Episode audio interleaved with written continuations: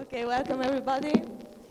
Uh, this is a panel about building a resilient city, a concept that in, uh, in the brief before the panel, the speakers said they don't agree with. so we'll start from here. Let me introduce you first the, the panelists.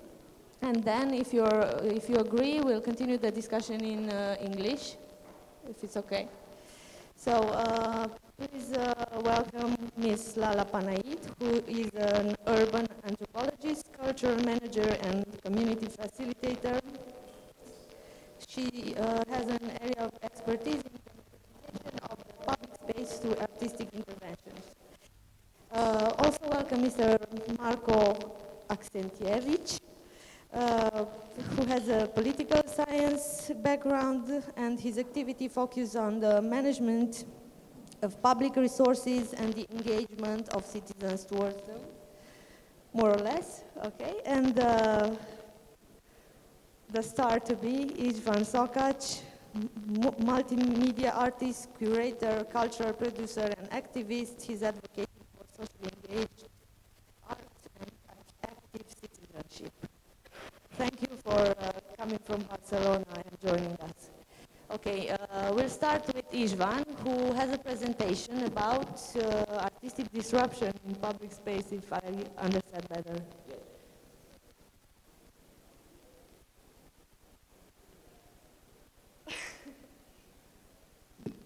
All right, so uh, I will have this start up five minutes in English because this is what we agreed, but later, as I see everybody is Romanian, so we can switch it to Romanian. Um, as you, as almost all of you know, I'm Istvan. We drank beer together, so it's not a novelty. Um, I'm from the Altart Foundation that's been around for 20 years, and uh, today I would like to attack a little bit this uh, theme of urban resilience. Okay, so there are six slides. This is the first. So uh, resilience is about uh, how you recover from the hardcore uh, challenges that are uh, upon us, like global warming, etc. Uh, but it so happens that we are usually taking the external challenges, like global warming, like global capitalism, like whatnot. We are forgetting about the internal challenges. And when we look at the internal challenges, we will see that uh, the administration, the entrepreneurs, and the citizens define differently all these challenges, what kind of uh, challenges they are facing. The administration wants more political power. The entrepreneurs want more influence so they get more money. The citizens living in Grigorescu want more quiet. The guys from Florești want some roads. Uh, the guys from Pata Rât want some houses, yes? So actually, when you are trying to identify the solutions, they are per se, by default, contradictory and create conflict. Let's talk about this internal conflict in the city, which is unavoidable. So we should forget that paradigm in which we are a city, we are a community, and we are together to find a solution. No, actually we have internal conflicts, really serious internal conflicts among administration, business, citizens, all kinds of citizens. And, and I didn't mention other social actors. Okay. Now, if we look at the state as it is embodied in the administration, as we know the famous definition, they have the monopoly on violence. So we are talking about a violent relationship, yes, towards the city, and it, we talk about state oppression. Now, this brings the problem of the conflict that citizens are having with, the administration, etc., is asymmetric. The state usually has the power. The money actually has the power. So it's an asymmetric co uh, conflict, and there are lots of uh, theoretical and practical frameworks to deal with it. Two of them are insurrectional politics. This is the more uh, academic uh, one and the other is military strategy. That's been around for pretty long. And there we are talking about insurrection strategy and counter-insurrection strategy. I learned a lot from these in the last years, and all my activities incorporate uh, Maoist, Leninist, Chapaist, and so on uh, insurrectional strategies, and this is the first time that I ever mentioned this in public, so, so you have to know.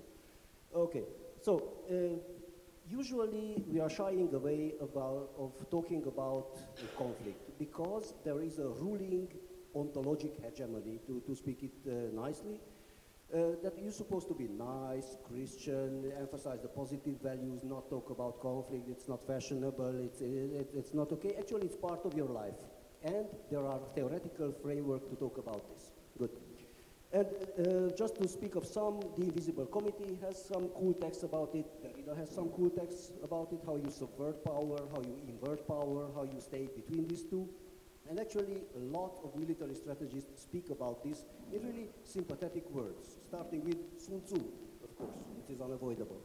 Okay, now if we look at one of these theories, the asymmetric conflict theory, it says that there is the, which one should I press for the laser? Uh, this one.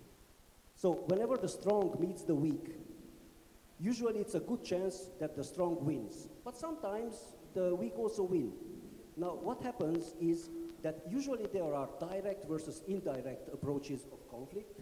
There are two things you can, uh, you can do about a conflict. Either you annihilate the other's power to fight, or you annihilate the other's willingness to fight. Yes? Sun Tzu typically emphasizes that you don't need to annihilate the other's army. You need to annihilate his willingness to fight. You need to beat the strategy of this, the other guy with your strategy. It's not about muscle against muscle. Yes? Good. So, it is uh, this problem of capacity versus will. And you have direct ways of annihilating capacity, indirect ways of, uh, of annihilating capacity, direct ways of annihilating will, and indirect ways of annihilating will. Yes? These are four types of different types which are manifesting in asymmetric conflict which asymmetric conflict is typically you versus the administration or you versus capital. Good.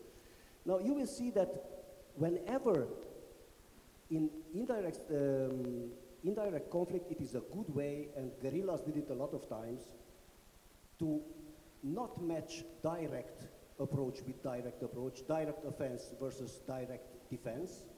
When you have a, an opponent that comes to you with direct offense, you will do indirect defense. And when you do, uh, when they, you attack directly, so, so, again, it's always the opposite approach, yes? And this is the typical guerrilla approach that's been running around, documented in like the last hundred years. Okay. And you see this, this is a good one. Percentage of asymmetric conflict victories by type of actor. So this is the, the other one, usually the powerful guys win. But when you see the percentage of how they won, in history, in the last, since 800, 1800, up until almost now, the ratio of asymmetric conflict in which the weak used opposing strategies, their chances of winning a conflict increased. And this is what's happening in the city today, that you are in an asymmetric conflict with capital, with the state, and you have choices. Either you meet their direct attack with direct defense, you will probably lose, or you meet their direct def def offense with indirect uh, defense, then you have higher and higher chances to win, and so on. And there are there we can discuss about some of the stuff I participated in, like the fight for Parcu Feroviarilor, Someșul Nostru or Musai Muszáj. You all from Cluj, so you all know these cases. And there's only one thing that I want to show you. In 2011, you don't see it because it's too much light, I kidnapped the statue of Santa Claus. And uh, I got, um, there was a penal case. I, it was, I almost went to prison and uh, for qualified theft. And when the detectives told me that, okay, so this is qualified theft and you will go to prison, I said, okay, no problem, but you have to know this is an art project and uh, everything that we do will be part of an artistic project that for five years will be exhibited in all Europe. What was, uh, what was my point? that their direct offense I couldn't match with direct defense because they were right. I actually stole it. But I actually was indirectly undermining their willingness to fight because they understood in this thing that for five years I will ridicule them and it's not worth it. So, so they gave up. Yes, this was, uh, this was just one of the cases, but we can discuss about more. So that's it. My, my final point is we are in an asymmetric conflict situation. There are, is a lot of literature to how to address it. Statistically, it is proven that the opposite approach is working. Let's do it. What I understand from Istvan's presentation is that uh, resilience is a battle of brains, yes, of uh, creative protests against uh, traditional authorities' ways of dealing with conflict. Uh, how do you think about it? How do you relate to authorities in Belgrade? Uh, well, uh, in the Sun Tzu manner as well. Uh, our favorite Sun Tzu quote is it's better to be uphill than downhill when fighting. And I mean, basically, like it reflects in, in our strategy in terms uh, that, like, so, like, if we are looking for some space that should use, uh, be used for cultural or social center, we would rather occupy it first and then uh, even investigate whose it is, but uh, like develop the negotiation strategies. Uh, and uh, as I had a lengthy presentation of what we do earlier today, and and then I said that like you know Serbian administration is.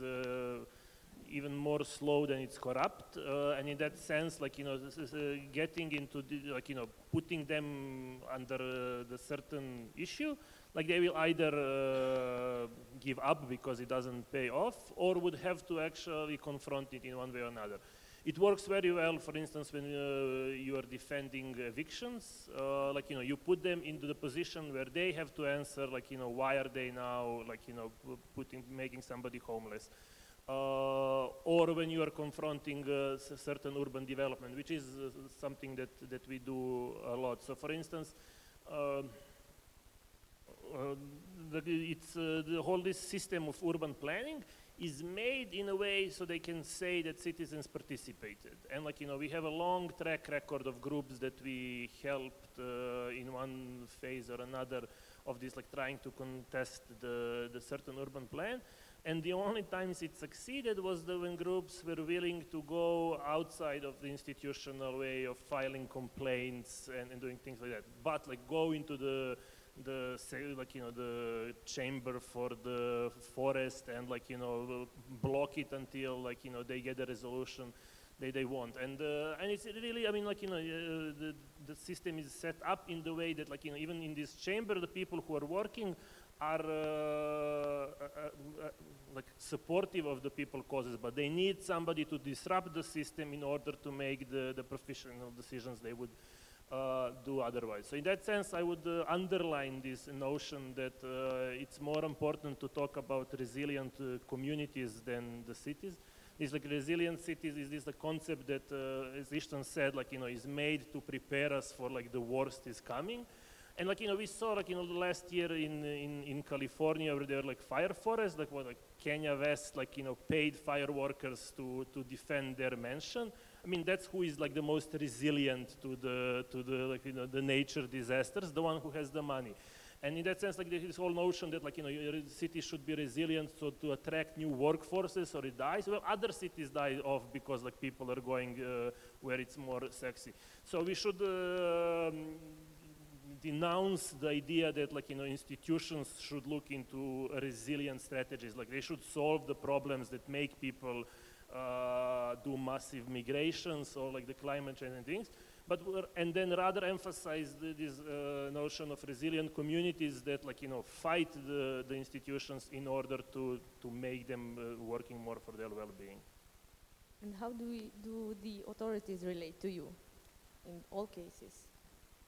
Well, not too favorable, but I mean that's not the. I mean, like you know, we are not in that uh, business. I mean, like sometimes we we cooperate, uh, but like you know, most of the times it's uh, contested, uh, and like for the reason because I mean, like they would. I mean, they, they like to exchange the flattery words, but that doesn't uh, do any anyway. I mean, like we like in Belgrade, like we went a bit too far maybe with some stuff. Uh, so it took us a while to now return the, the, the status of a, of a potential partner with the city authorities.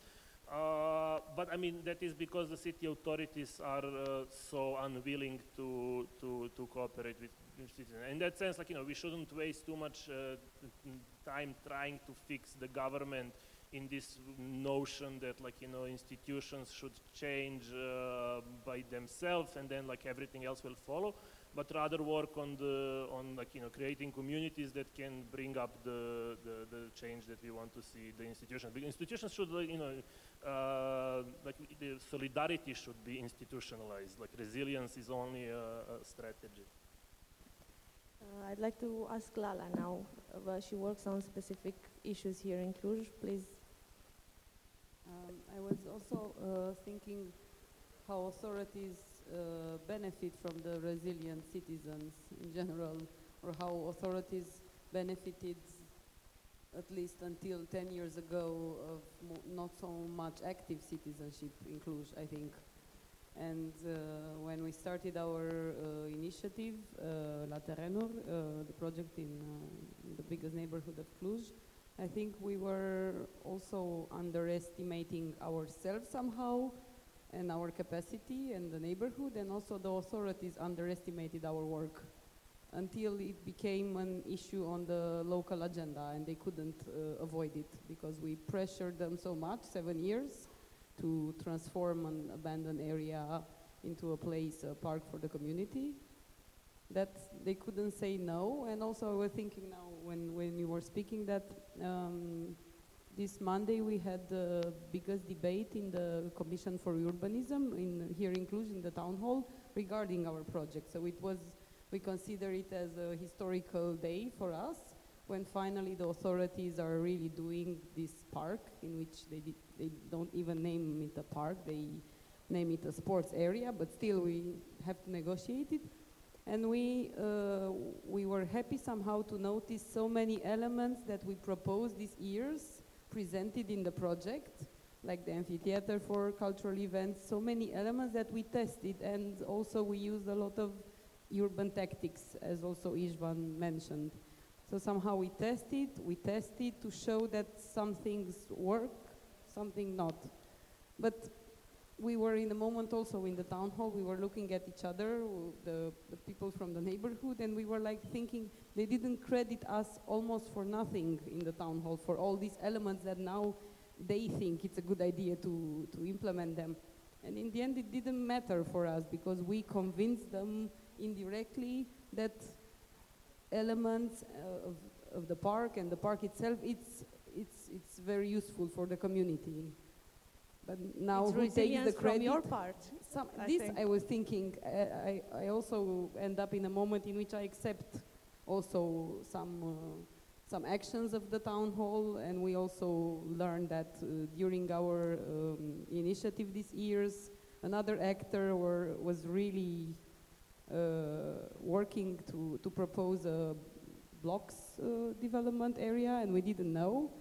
So one activist project on a way and one very um, private uh, pressure.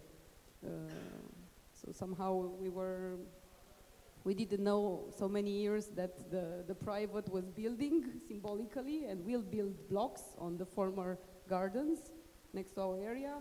But in the same time, some elements you lose in, in this battlefield somehow. And also learning how to let go of some things in your battlefields and also focusing on others. And many times I think I saw uh, the town hall keeping us busy in some areas of the city and then letting the real estate uh, developers doing the really, yeah, the, the real job in the city. And we were happy that we are being some, somehow free, that we can experiment in the public space, we can do our interventions in the public space, but in the same time, another part of the city was being ruined or demolished. So I'm not sure what is resilience anymore. Uh, this is a question from uh, a journalist who is outside of your world, let's say. How do you how do you choose the conflict that worth fighting for? I Well- mean, m- mo- m- most of the beneficiaries of uh, these uh, uh, actions uh, don't know about the thing until they've seen it done yes, and yes. they've Well, uh, what you can never deny is your own agency.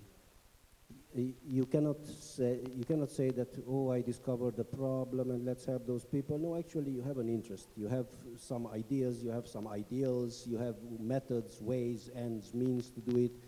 And uh, it would be total hypocrisy to, to deny it. And one example would be Parcul Feroviarilor. Uh, you know that Pascani got the park and he wanted to build a sport uh, establishment, whatever. We started to protest, and I went around the houses in the park to ask people, so there is the neoliberal demon coming and he wants to construct a sports field. And uh, the people were saying, oh, hell, excellent, very good. And so I said, no, no, no, no, you know, he will wants to destroy the park and make a sports and hotel and football. Yeah, yeah, yeah, excellent, excellent. So I was totally a minority discourse, but in the end we could escalate enough public momentum that it became a real resistance. And so, sometimes it is just, uh, so it's always your agency that gets inspired uh, and that energy you, you filter through yourself, you take in account or not the public voice, because if I was taking into account the, the Parcul Feroviarilor people there, today it would be a football field of Pascani there.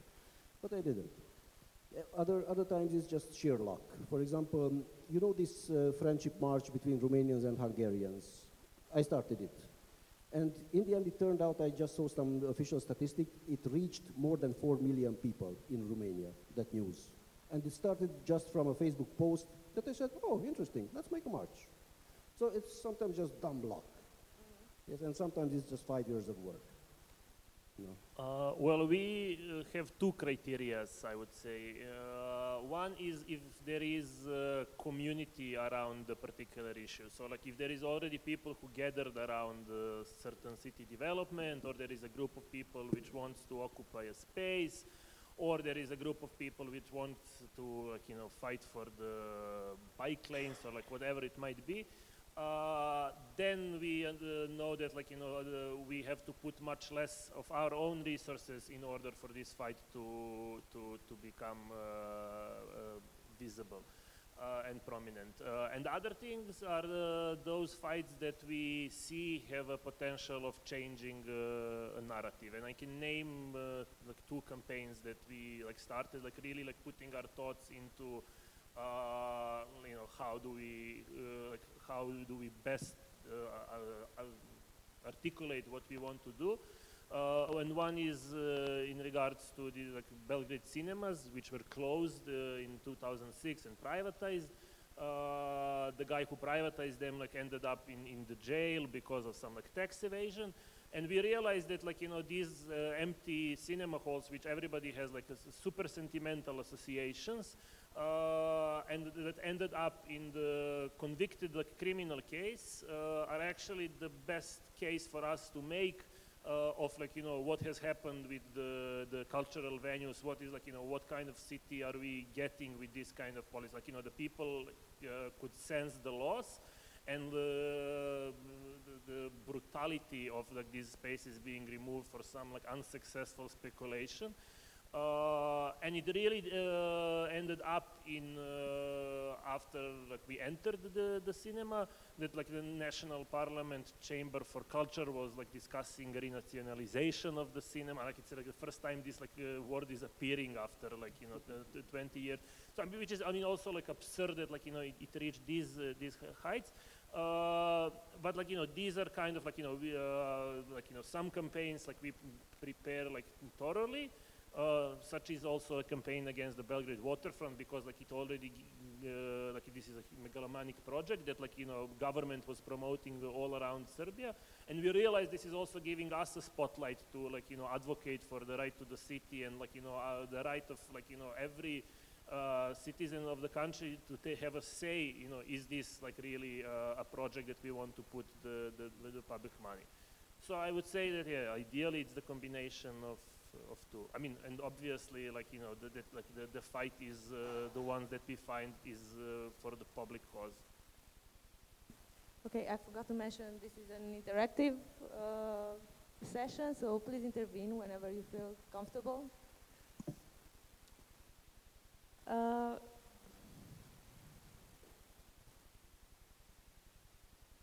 you have a question? I was thinking as uh, Lala was telling this story, and I'm somehow emotionally related to it also. So I understand that we need this uh, positive uh, part of it, in which we kind of recognize that okay, this this long time work is finally recognized in a way, but is n- it's not recognized in, in fact. We sacrifice our self uh, self recognition in a way or the people who work there, they, as you were saying, Lara, that okay, I agree uh, that they don't uh, don't give us credits, but at least they are doing what we proposed. And that's nice thing that it's happening, but it's a very bad thing for for the community of activists or for the people who are struggling to for these things, because it, that's a bad practice. It's a very bad practice when people are working and are putting their ideas and their creat- creativity and their time and their life on this kind of projects, and in the end, everything they they have and somehow it's established along the time that you have to be um you have to be somehow satisfied with this less to say okay whatever. They don't mention me they don't mention our project they but at least they are not destroying it you know because we are so attached to this kind of projects but that's a very bad thing for the future i think and for the people who could maybe be interested or would like to do some kind of this work it's not But in the same time, if we compare, okay, we are all the time critical here in Cluj. But if we compare our city with another one, like for example Bucharest, Bu- my Bucharest colleagues are always saying like, be okay with what you obtain now because you are. Uh, I uh, even told to our mayor we are doing this uh, in a pioneer way, and he was, oh, oh okay, the word pioneer. Wow. Yes, the first, and the biggest skate, the biggest. Okay, but at the same time, we convince them indirectly to do this compared to other cities that don't even let you get in the town hall building. I mean, I'm, I like to think more positively lately. Otherwise, you go nuts after so many years and burnouts and so on. You have to somehow stay in a in a floating line in a way. Otherwise, yeah, I have people that are quitting this job, right? Because it's not for everybody, and all these nights and projects and reports and all this work. In the end, yeah, you see a result that you wanted. It's not about us in the end. It's also about the future of the city and the green space that will, I don't know, will be useful also for the next 20 years, 30 years, for the kids that maybe won't re- remember who we were. So somehow I also like to think in this uh, optimistic way. it's nice It's survival, not uh, resilience. Um, is these actions you're taking uh, increasing participation from public? Do you feel, I don't know, a change in public pressure against uh, uh, authorities or uh, a more open uh, uh, attitude towards So generally, Altart is a cultural foundation. The default stance of a cultural foundation is that you obey, you play nice, you emphasize the positive, uh, you get a little money and you make the most of it, and uh, the mayor comes to the opening, he takes a nice selfie and posts it on his Facebook and gets 1,000 likes. That's, that's the standard, uh, if you want, choreography. Okay. Uh, when you step up contesting uh, the decisions, the strategies, the ways uh, decisions, decisions are taken, then you step up as a political actor, and then you get the heat. Then you are in conflict, and that's it. Uh, what I am advocating for is that the independent cultural scene needs to make this step to acknowledge its presence in a conflictual political situation, scene, context in which you have to negotiate every day for your life. That's it. And is it hard to do this when authorities keep the money, they have the resources? Yes, but not only they have the money, uh, and now everything we do, some go to hell, some never get uh, recognition, acknowledgement, nothing, it disappears. It's not by mistake that the mayor never says your name, because by saying your name, he would legitimize you as a political subject, as an actor, and he doesn't want you to enter the political arena as an actor. Yeah, some girls from the neighborhood, yeah, the gang, yeah, the guys, doesn't name you, doesn't uh, institute you as a political actor. It's, it, it's not by mistake. It's a totally conscious thing. Yes. Okay, and, uh, but every now and then we manage to become visible as results, as ways of working, as methodologies. And meetings like this could become, uh, if done more regularly, more whatever, uh, possibilities for spreading the word that yes, you can develop a different type of presence, political presence as a cultural association in the city. That's it. Uh, So I mean, we uh, we managed the, to get to the state where authorities name us, uh, but not uh, allowing us to claim a victory. So like you know, even when like we succeed uh, in uh, in bringing about like something that that like we rallied around for a long time, like we will never get credited for like you know it's always done in the way that like you know you don't have this like you know satisfaction of saying like you know uh, your people like we did it. Uh, and it's really like a super uh, uh, smart strategy of the authorities like you know this like making you like feel uh, impotent and uh, co- constantly and like making your struggle like looks like really like you know this like don quixote uh, things and like you know for people to join like it really demands a certain like crazy energy like to be willing to to, to fight these like uh, lunatic fights. In that sense like you know what have worked better uh, for uh, this like mobilization of uh, of people has been uh, these like creating these like autonomous spaces where people can then like gather and it also gives like certain material feedback uh, to people that like you know like we you know we come around like a, like a fire around ancient time and now around like uh, modern dance uh, show whatever. But there is like this sense of like you know that like you know we made something.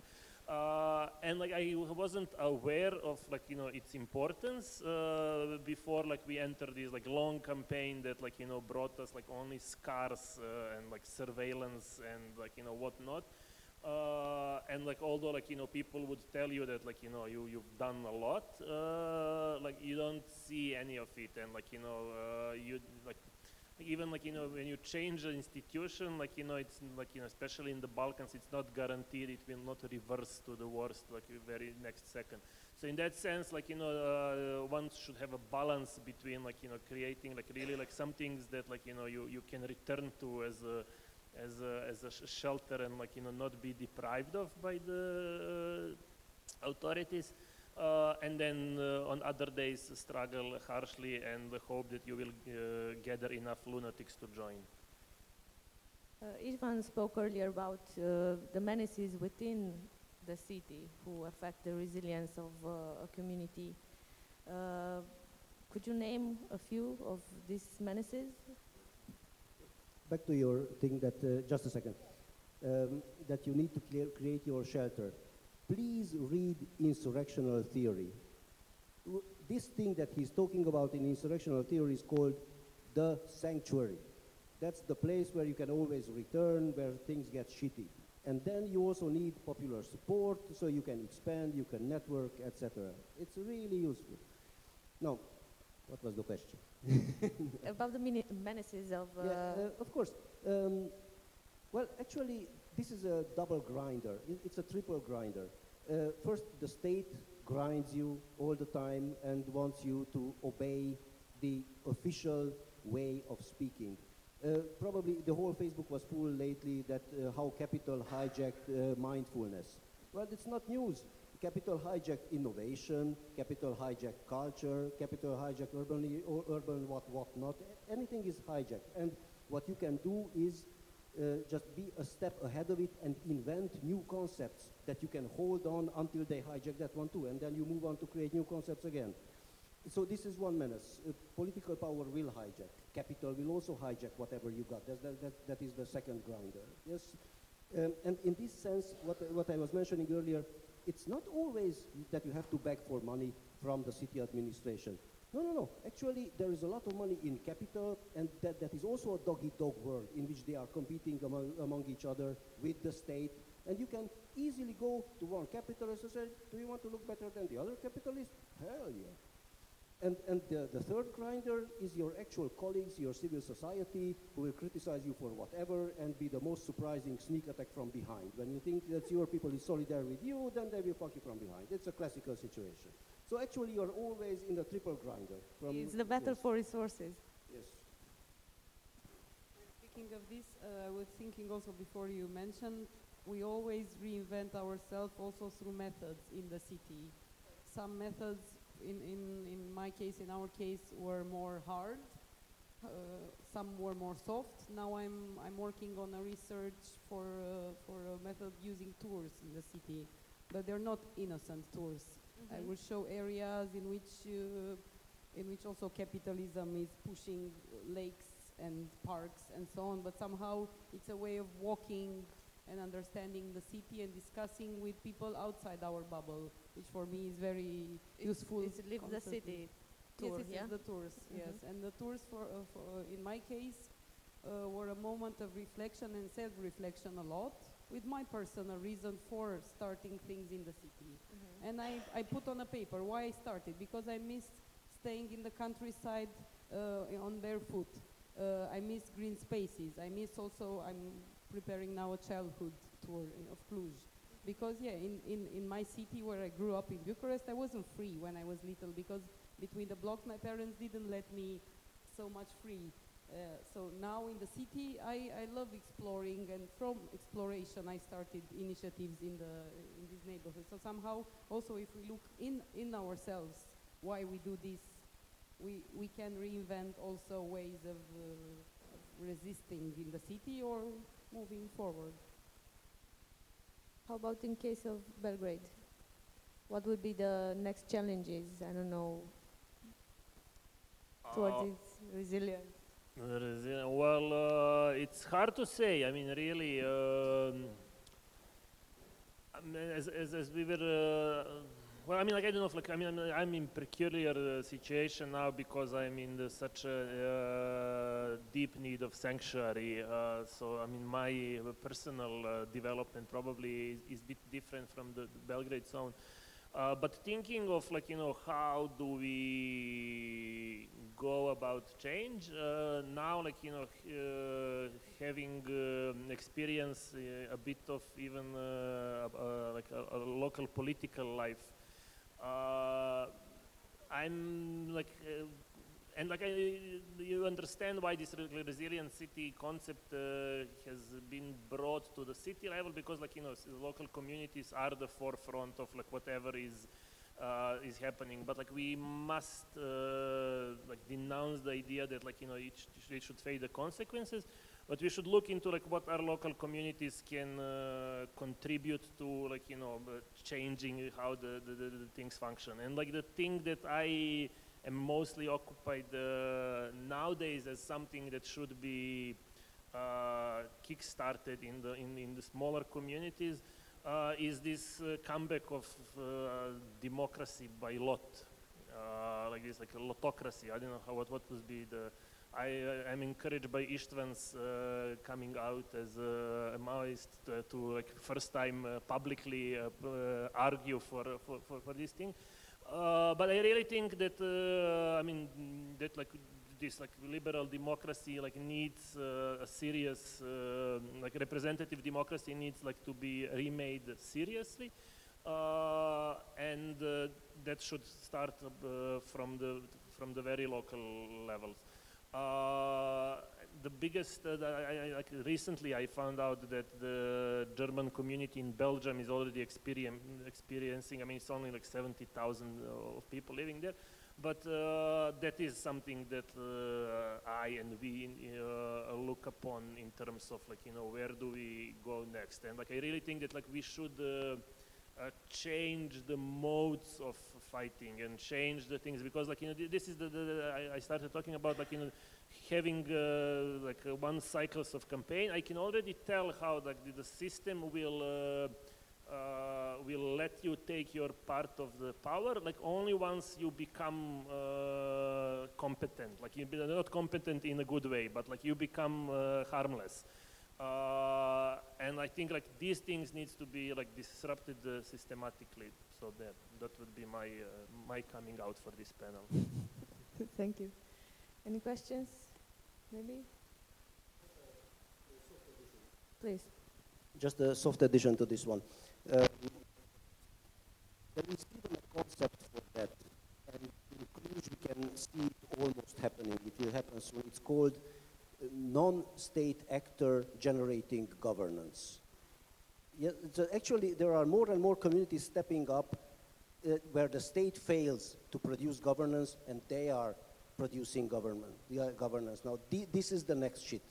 With uh, experimenting with micro political communities. I'm not, not saying it's democracies. It's not always democracy. Sometimes it's just the boss who, who says what to do. In Pata Rât, typically, there is a non-state actor, the, the families, the clans, the local mafias that are generating governance, that they are policing, they are distributing resources, they are creating education, uh, childcare, whatnot. It's a non-state actor de facto generating governance. And this will happen in Cluj, in many places.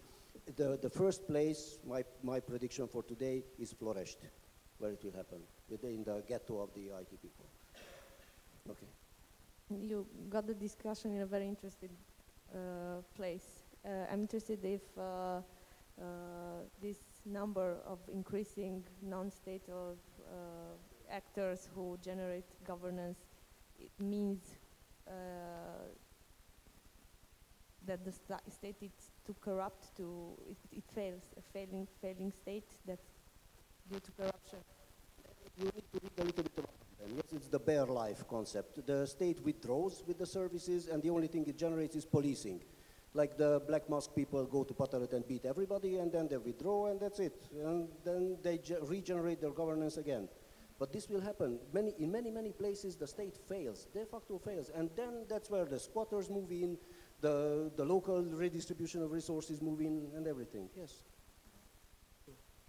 Uh, I have a final question about the, I don't know the English word, participarea, uh, bugetarea participativă. Budgeting, yeah, participative look at me? budgeting. I want to understand if uh, it's a symptom of this kind of uh, concept, resilient city, if we uh, addressed it, or it's only PR for. when I hear about this, uh, let's say concept, because the reality of it didn't exist, it was a failure in Cluj. Okay. And Cluj, it's uh, like this, in this way, but in many ways, I discussed also with my colleagues today, that Cluj is seen such a sexy bubble hmm that we, we, we, we see the inside every day of this city and this sexiness we, we don't understand anymore and this is also for the budget of uh, participative budgeting and also many people from our other cities called us to ask us how you did it. We heard that your mayor did this in the city.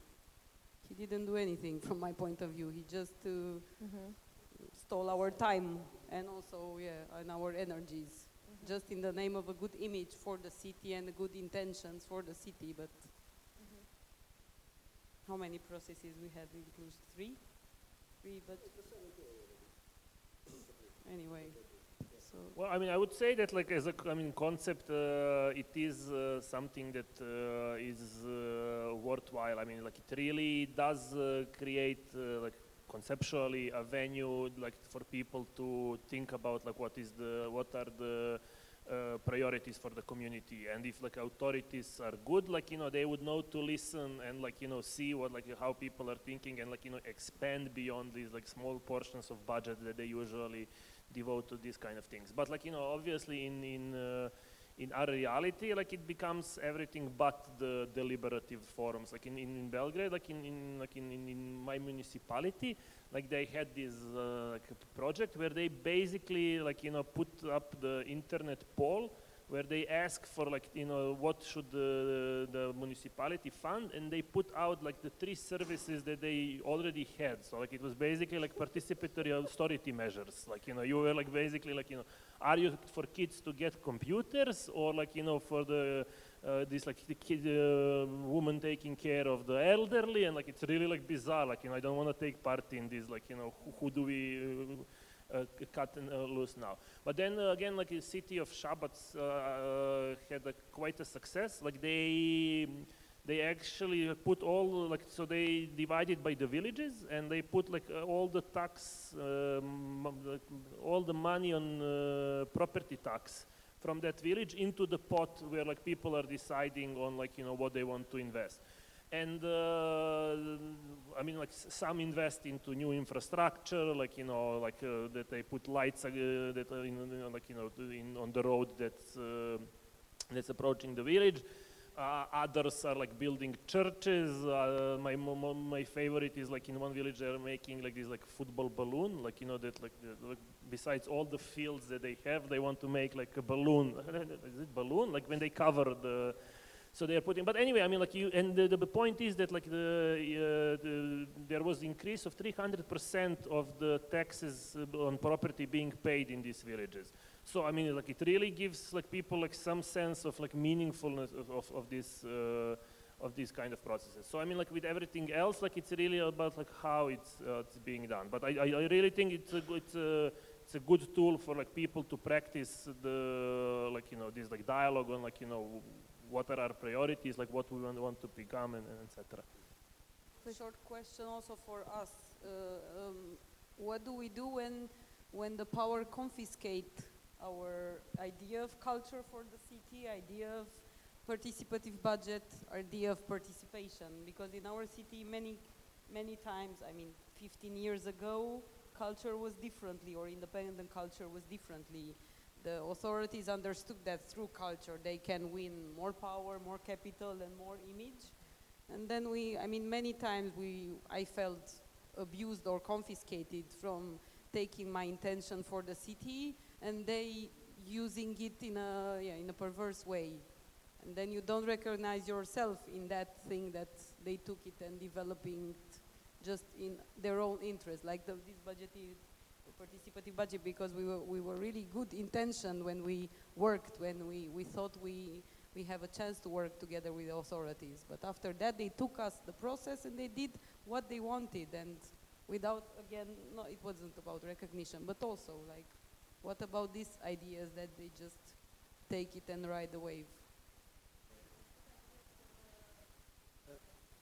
Okay. One year ago, I co-edited uh, European Manifesto for Social Innovation and for innovation. And what we realized as we were writing, it was two guys writing, that the word innovation is so much coded in the Silicon Valley definition that Europe will never be able to, to catch up. So what we did, we changed the definition. Actually, we hijacked the word, or tried to re-hijack the word, so that we, to try to change the rules by which uh, this word is used in sentences, so that we tilt it, we bias it. So we also use the same word, but with a different definition, from which we get out good and uh, not America. So this is, uh, if, if, you want, this is a word play. It's a, it's a game that you invent concepts, you lure these people like, like the mayor or capital, and there will be lots of opportunities to create fancy words that, oh, it's so interesting, let's hijack it, and they actually take it as a bait and go at least one meter in your direction. And yes, th this is what you can do. But uh, you had a question. If you want to add something, if not. Yeah, yeah. Uh, so it's not that question. It's really not that important, but I'll just say it. Uh, the state was withdrawing from the so social services and stuff like that. I think those are actually two processes. First was when the state actually did withdraw from you know, social housing, healthcare, and stuff like that, which we are basically living now, the consequences of. But there was also another uh, withdrawing from the state in the sense that the parliament failed, you know, and uh, voting for the European Parliament, I think, is actually a symptom of that. So why was it important? Because we were trying to bring back what was actually, in my view, already lost, you know, like 10 years ago. So I think these are two processes, and uh, how does that relate to us? I think that it actually made us more vulnerable to capital, basically. And because what we do uh, most of the time is I think you don't hire a well standing or your tank gets you know, go to this like uh, an image because I think that all of these alternatives are mostly focused distributive side of politics. And what Marko said actually you know, being able to choose like participative austerity. You know, what are we not to have? I mean, how fucking low is that? So, I mean, this is also the Serbian state that is doing it. But anyway, uh, I think that uh, it's uh, important to just remind ourselves that uh, when you mention innovation, it comes from the monopolies who actually do have to innovate. So it's not capital hijacking it, but it has to, you know, like uh, innovate, be more competitive to, so that it can have more accumulation. But these are shitloads of money. I mean, like these are like uh, huge amounts of money that you have to invest, for example, if you want to develop artificial intelligence, if you want to develop a new production process of cars, uh, uh, iPhones and everything, I'm just giving example, random examples, but still, uh, when you compare what are we fighting for with regards to them, it's like, you know, um, I sometimes get the feel that these uh, individual activisms are basically very, very uh, humble, you know, in their, uh, uh, you know, in their demands. So uh, I have nothing to say new, basically, but I just wanted to say that until activists uh, uh, Uh, stumble upon, and I think they will stumble upon this productive side of capital, you know, changes will not come. So if we stick to the distributive side, it's gonna be okay for a while, but it's not gonna solve anything. So that's my doomsday message for today.